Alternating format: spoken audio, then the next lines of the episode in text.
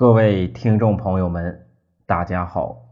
今天给大家带来故事的名字叫做《后生可畏》。儒家的鼻祖孔子常啊游历诸国，一日在路上遇到三个小孩其中啊两个小孩正在嬉戏，而另外一个却呢安静的坐在旁边。孔子不解呀，便问他为什么没有跟他们在一起玩。那个小孩回答说：“激烈的打闹，不小心呢，便会伤人性命；拉拉扯扯，也不免呢伤人身体。扯破了衣服，那这样也太危险了。所以呀，我不和他们玩。”过了一会儿，这个小孩啊，用泥巴堆砌起了。一座城堡，然后啊，自己就坐在了里面，既不出来，也不让啊孔子过路。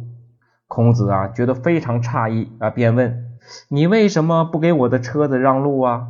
小孩说：“呀，我只听说过车子要绕着城堡走，从来没听说过城堡要避让车子的。”孔子啊，感叹道：“小小年纪。”却懂得如此多的道理，小孩啊却回答：“我听人说，鱼生下来三天就可以潜游江海，兔生下来三天活动范围就可以达到三亩地，马生下来三天就能跟着母马在身后行走。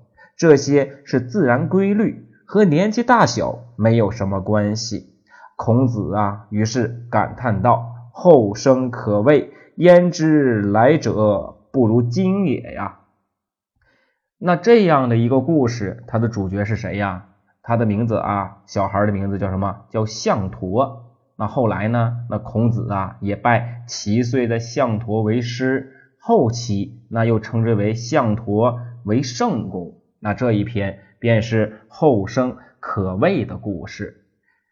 通常是指一代更比一代强，年轻人是新生力量，成长的势头让人呐足以敬畏。